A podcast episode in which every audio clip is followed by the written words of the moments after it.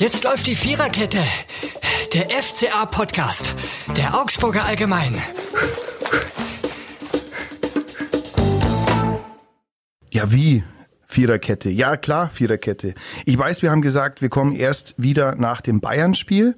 Aber nachdem sich die Ereignisse derart überschlagen haben und es so, so viel zu erzählen und zu besprechen gibt, haben wir gesagt, egal, wir machen jetzt eine Sonderausgabe nach dem Mainz-Spiel. Das Mainz-Spiel angeschaut hat sich mein Kollege Johannes Graf. Hallo Johannes. Servus und meine Wenigkeit Florian Eiserle werden das hier diskutieren, besprechen. 2 zu 1 ist es ausgegangen. Das sind die nackerten Zahlen. Damit ist natürlich längst nicht alles gesagt und damit kommen wir natürlich diesem Spiel nur sehr ungerecht rüber. Es ging damit los, muss man eigentlich sagen, dass es sehr viel Geplänkel im Vorfeld gab. Das ist bekannt. Ja, es gab eine Spielverschiebung, weswegen diese Partie jetzt am Mittwoch statt an einem, glaube Samstag war es eigentlich, stattgefunden hat. Für Freunde der gepflegten Verbaleskalation wie uns war es im Vorfeld so ein bisschen enttäuschend, weil Heidel bei uns im Interview oder bei dir im Interview Interview gesagt hat, naja, das ist alles längst vergeben und vergessen und auch Weinziel hat sich bemüht zu sagen, nee, nee, nee, alles gut. Aber auf einen ist Verlass beim FC Augsburg und das ist der Präsident Klaus Hofmann, der sich kein Verbalscharmützel entgehen lässt. Der steht zum Ausgleich bemühte Hofmann Klaus hat in der Stadionzeitschrift geschrieben, also im Grunde, erzähl mal, was hat er denn geschrieben? Im Endeffekt ging es darum, dass er sich gewünscht hätte, dass man äh, genau weiß, warum dieses Spiel im Endeffekt verschoben werden musste. Christian Heidel hat das ja auch erklärt. Er hat gesagt, warum sollten wir jetzt da irgendwie die Krankenakten unserer Spieler ausbreiten? Und äh, im Endeffekt war es eine Sache zwischen der DFL und äh, Mainz 05. Die Augsburger hätten sich gewünscht, dass man informiert ist, warum das Spiel verschoben wird. Heidel hat erklärt, einfach Corona-Fälle und die positiven Corona-Fälle. Und ich finde, er hat es auch relativ deutlich gemacht, dass man nicht sagen kann, wenn ein Spieler freigetestet ist, ist er automatisch spieleinsatzfähig. Worüber man da grundsätzlich diskutieren muss, glaube ich, wann ist ein Spieler einsatzfähig? Momentan gibt es die Regel, ja, wenn er auf dem Spielberichtsbogen stehen könnte, theoretisch, egal ob er Kreuzbandriss hat oder sonstiges, ist er als Spiel einsatzfähig zu werten. Und ich glaube, darüber müsste sich die DFL schon mal Gedanken machen, ob das eigentlich Sinn macht. Mhm. Ja, wir haben ja gesagt, gewissermaßen hat hier das Infektionsgeschehen das äh, Hygieneprotokoll überholt, dass man sich gegeben hat, zu Beginn der Pandemie mit einem leidlich anderen Virusvarianten-Geschichte. Äh, Ein bisschen hat ja auch die Argumentation von Klaus Hofmann darauf abgezielt, es ging um Finn Dahmen, den Ersatztorwart der Mainzer, wo man jetzt nicht wusste, eigentlich zeitlang, ist er jetzt nur in Anführungsstrichen verletzt oder hat der auch äh, eine Corona-Infektion? Letztlich war es ja irgendwie auch klar, dass der sehr klar irgendwie auch Corona-positiv war. Und ich glaube, da habe ich jetzt die Argumentation von Klaus Hofmann jetzt nicht mehr ganz nachvollziehen können, weil er gesagt hat, man hätte gern gewusst, dass alle drei Torhüter Corona-positiv waren. Und ja, da glaube, ist natürlich ja. viel äh, geredet worden, viel geschrieben worden. Die einen haben dann gesagt, ja, am Samstag hat schon ein Torhüter das von Mainz 05 trainiert, am Sonntag auch. Da war, die anderen sagen, es waren einfach nur Medizinchecks, um zu schauen, ob die Torhüter überhaupt irgendwie einsatzfähig sind. Also man hat da die Werte genommen und geschaut, ja, sind die Spieler eigentlich gesund oder nicht? Und anscheinend war es ja wirklich so, dass die Spieler nicht einsatzfähig waren. Also also das heißt, dass sie einfach nicht gesund waren, dass sie krank waren. Und ähm, dann hat Mainz eben gesagt, ja, Leute, wir haben keine Torhüter, wir können nicht spielen. Man kann die Augsburger auch verstehen. Wir haben sie schon mal thematisiert, ähm, dass man sagt, äh, wir hätten das Spiel gerne gespielt. Wobei ich sag mal, nach dem Ausgang am Mittwochabend werden die Augsburger sagen, okay, passt schon so. Ja, das, ist, das würde ich allerdings auch sagen. Und es ist ein neues äh, Puzzlestein in der langen Freundschaft zwischen Mainz und Augsburg. Es gibt tatsächlich eine große Animosität zwischen beiden Vereinen die sich noch zu Zweitliga-Zeiten begründet, als damals eine, also es hört sich jetzt ein bisschen wie Satire an für Leute, die es noch nicht gehört haben, aber es ist tatsächlich so. Und für Leute, die vielleicht nicht in der aktiven Fanszene äh, bewandt sind, nämlich zu Zweitliga-Zeiten haben Ultras des FSV Mainz oder potenziell Ultras des FSV Mainz die, den Banner eines der damals größten Fanvereinigungen des FC Augsburg geklaut. Ich glaube, das waren damals die Root Boys, aber ich bin mir nicht ganz sicher. Auf alle Fälle mussten die sich damals auflösen, weil das sozusagen wie Capture the Flag ist. Und wenn man die, die Hauptfahne nicht mehr hat, ist man entehrt und ohne Ehre muss man sich neu auflösen und eine neue äh, Vereinigung Klar, gründen. würden ja. wir genauso machen. Würde ich ganz genauso machen. Würde ich ganz genau jederzeit so machen. Sobald jemand meine nicht vorhandene Familienfahne klaut, muss ich Oder meine die Familie... bayerische Flagge im genau, Vorgarten, ja. wenn er die klaut, dann würde ich ganz musst genau du Bayern machen. sofort verlassen. ja, genau. Und einfach einen neuen Staat gründen. So in Bayern. Das wäre vielleicht eine Erklärung für manches, was in Reichsbürger Szene... Äh, nein, Schmarrn. Also es gibt halt diesen Kodex der, der, der Ultras, das brauchen wir jetzt gar nicht, äh, brauchen wir jetzt gar nicht ad absurdum führen. Sie mögen sich sich nicht, sagen wir sie, so. Genau, sie, sie mögen sich, sich gar nicht. Und, es, und es gab dann viele andere Bereiche auch. Es gab ja auch mal diesen, vor dem Pokalspiel war das, ähm, aber gut, das hat jetzt mit dem Mainzern weniger zu tun, dass es die, dass es die, die Rauchbombe damals in der Straßenbahn gab. Also es war zumindest immer, immer Feuer drin in den Mainz-Spielen. Es gab auch mal eine Szene, wo es an den Klos, weiß ich noch, ein bisschen äh, Bambule gegeben hat. So. Und jetzt gab es einfach dieses neue Kapitel. Und Feuer war am Mittwochabend natürlich auch drin, muss man sagen. Das ist so.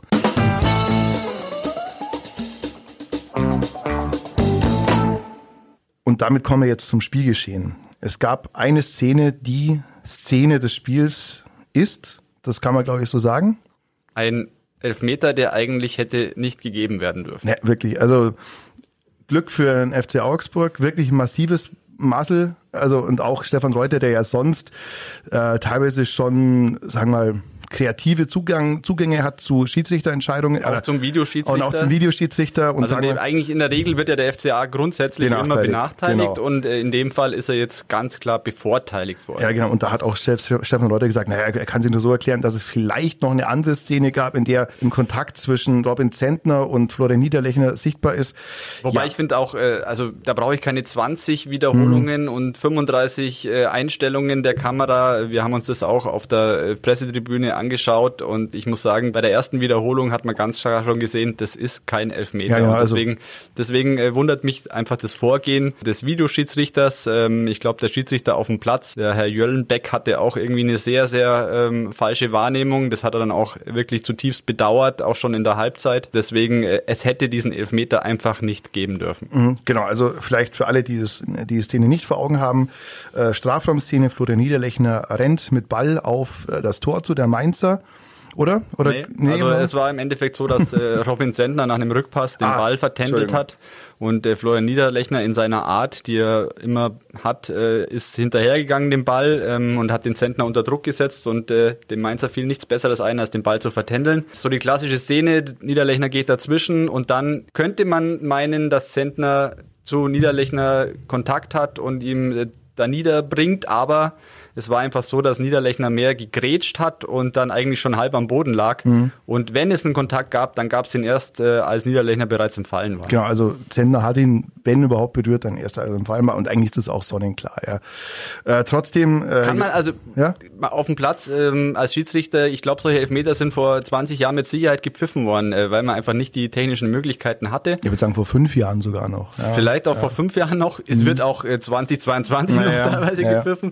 Und deswegen deswegen, äh, die Wahrnehmung kann man schon haben, man kann das nachvollziehen vielleicht, äh, es ist einfach menschlich, dass man Fehler macht, aber äh, aufgrund der Möglichkeiten, die man inzwischen hat, äh, darf es solche Strafstöße eigentlich nicht mehr geben in der Bundesliga. Ja, das ist wirklich, also um mit Bo Svensson zu sagen, was machen die eigentlich im Mainzer Keller, was machen die da? Haben die nicht mal Pizza bestellt oder irgendwie? Das? Ja, das war wohl mal so, oder ich weiß nicht, ob das ein Urban Myth mittlerweile ist, aber es ist so, dass Tobias Stieler, der Videoschiedsrichter war, der für diese, Partei, äh, für diese Partie eingeteilt war, ja, und der hätte eigentlich das sehen müssen mit einmal drauf gucken. Und Jöllenbeck, der Schiedsrichter, der muss man auch mal sagen, aller Ehren wert, den Fehler sofort zugegeben hat, auch ehrliches Bedauern ausgedrückt hat äh, darüber und so ein bisschen, ja, so auch Kritik an seinem äh, Kollegen Stieler geäußert hat. Da er gesagt, er wäre sehr gerne darüber informiert worden, was man auch nachvollziehen kann. Der hat zumindest nach Spielende eine gute Figur gemacht. Absolut, ähm, kommt eher selten vor, dass sich ein Schiedsrichter äh, sofort äh, dem TV-Interview stellt und ähm, ja ganz klar sagt, das war mein Fehler, wirklich sehr ehrenwert. Wobei Robin Zentner, der Torhüter von Mainz 05, auch irgendwie recht hatte.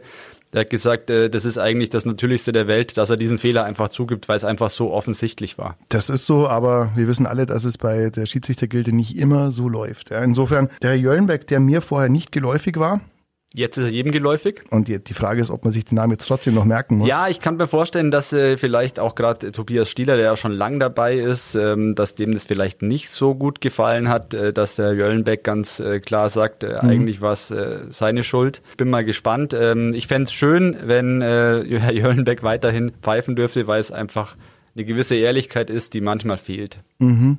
Schöne Grüße an Manuel Gräfe an der Stelle, der, glaube ich, seine Karriere auch fortsetzen durfte. Ach nee, doch nicht.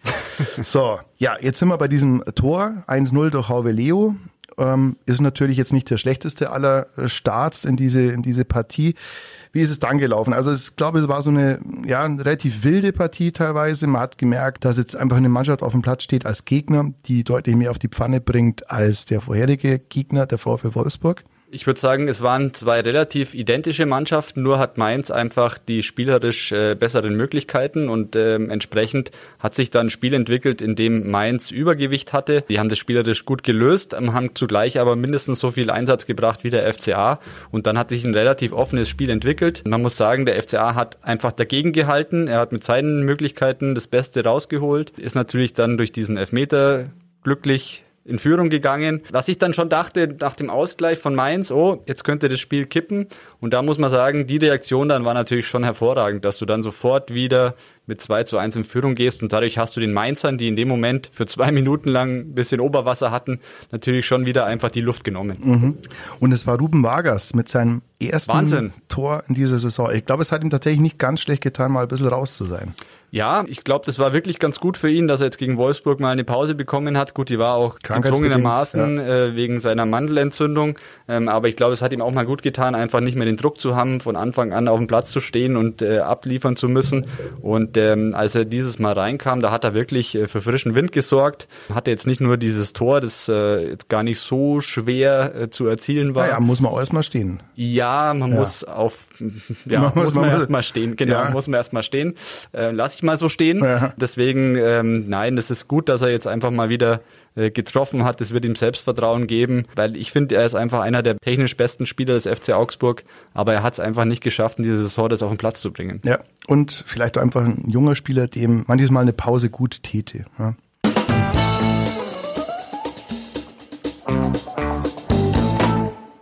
Wir müssen den Spieler des Spiels oder den Mann des Spiels küren. Jetzt wäre Ruben Vargas eine mögliche Alternative, jetzt wäre André Hahn, der viel Dampf gemacht hat, eine Möglichkeit. Ich glaube aber, der Mann des Spiels, eigentlich, eigentlich gibt es zwei Männer, sind äh, Herr Jöllenbeck und Herr Stieler. Wobei eigentlich, die an ihrer Kommunikation arbeiten müssen. Ja, das hört man oft auch in unserer Redaktion intern, dass, aber äh, ja, dann hat es nicht so solche Auswirkungen.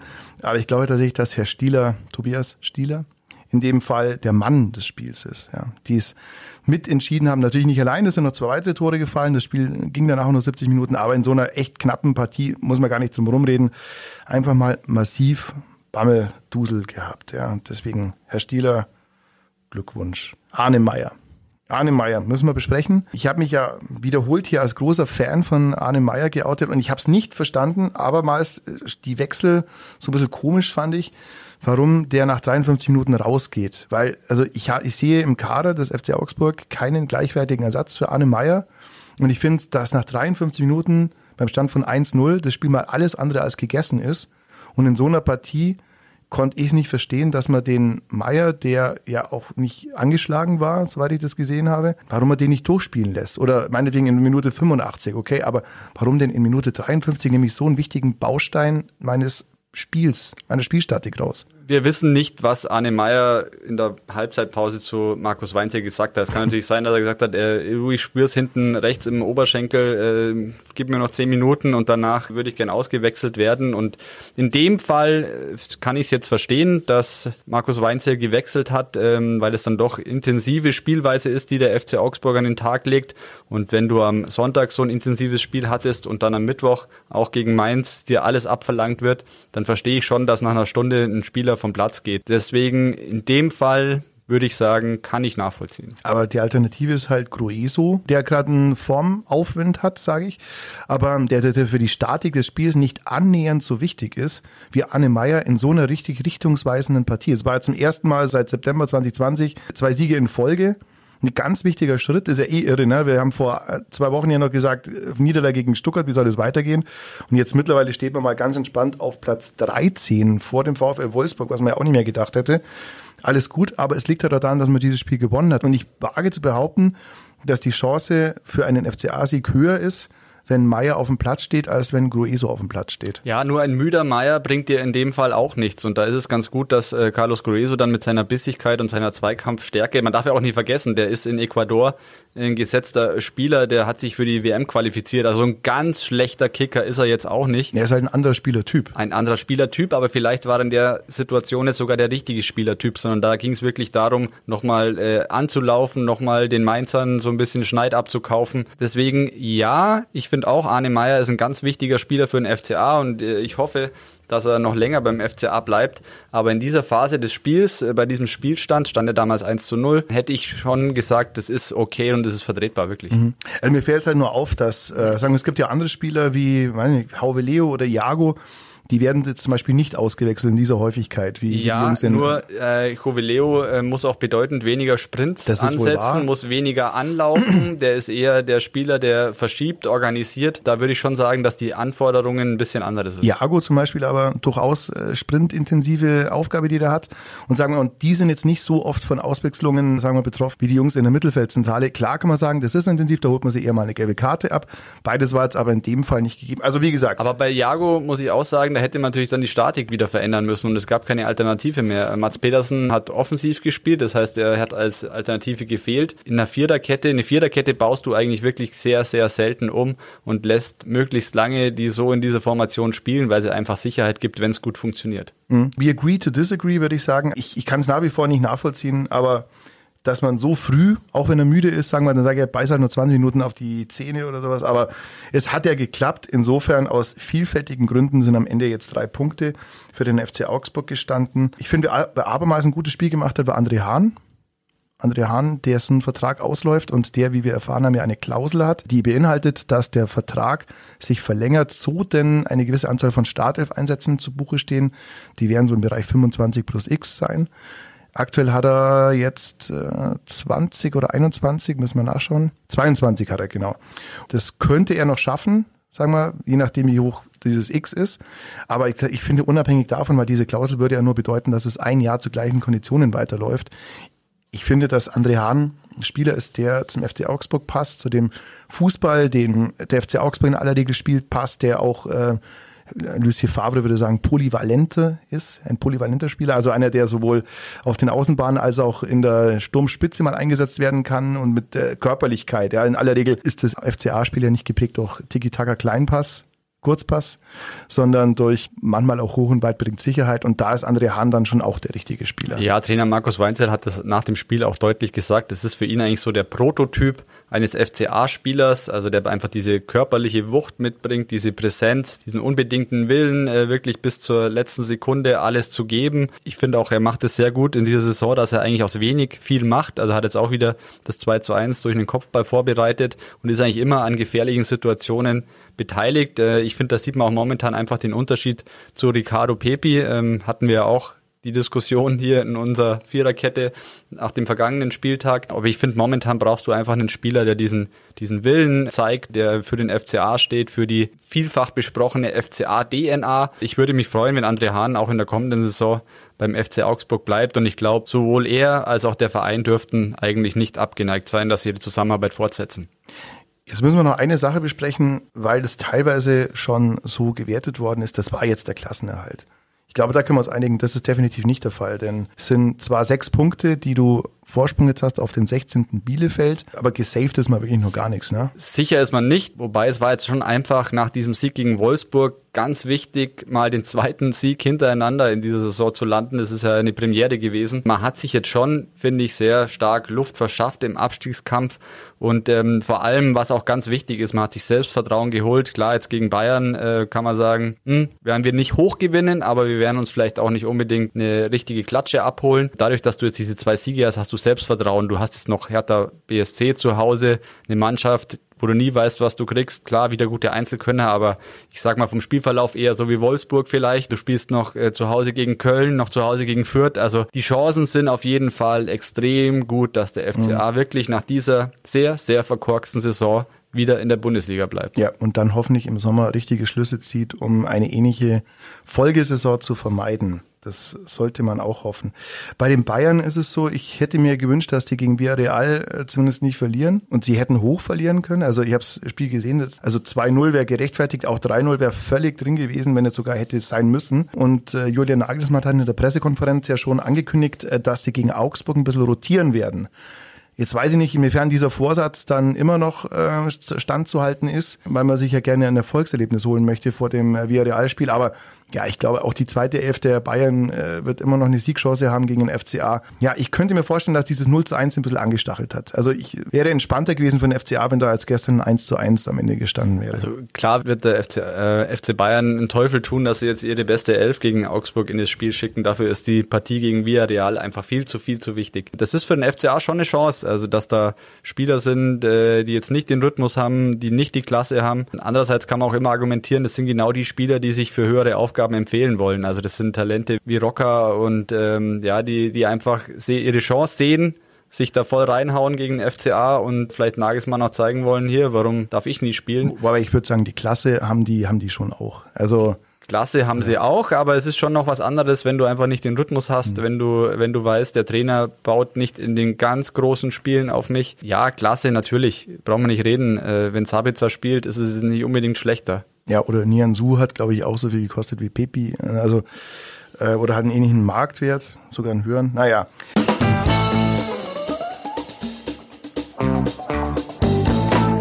Wir sind noch eine Sache schuldig, nämlich äh, wenn dieses Spiel ein Song wäre, dann wäre es diesmal von äh, The Last Shadow Puppets, also die Nachfolgeband, Zwischendurchband von den Arctic Monkeys, das wissen die meisten natürlich hier. Klar. Und My Mistakes were made for you. Also meine Fehler sind ein Geschenk für dich. Also schöne Grüße an die Kollegen Stieler und Jöllenbeck. Letzteres wirklich sehr zum Mitleiden, das muss man schon nochmal sagen. Also armer Hund, der, der im Grunde die, ja, das ärmste Schwein im ganzen Stadion war. Also, ja, I'm sorry, Herr Jöllenbeck, aber das, this one's for you. Und wir hören uns, liebe Hörer, wieder nach dem Bayern-Spiel. Bin ich mal sehr gespannt. Und wir haben, das kann ich schon mal sagen, einen Special Guest. Wir sagen noch nicht welchen.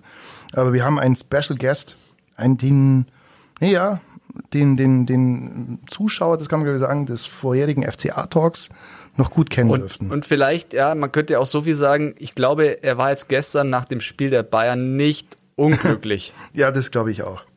Genau. Insofern, in diesem Sinne, vielen Dank fürs Zuhören, äh, vielen Dank fürs Reinschauen, vielen Dank hoffentlich auch fürs Abonnieren. Zu hören sind wir auf allen gängigen Spotca Spotcast, Spotify und Podcast-Plattformen, Apple Music, äh, Spotify, Webplayer, whatever, ja. Wir sagen vielen Dank und bis zum nächsten Mal. Habe die Erde. Das war die Viererkette, der FCA-Podcast der Augsburger Allgemein.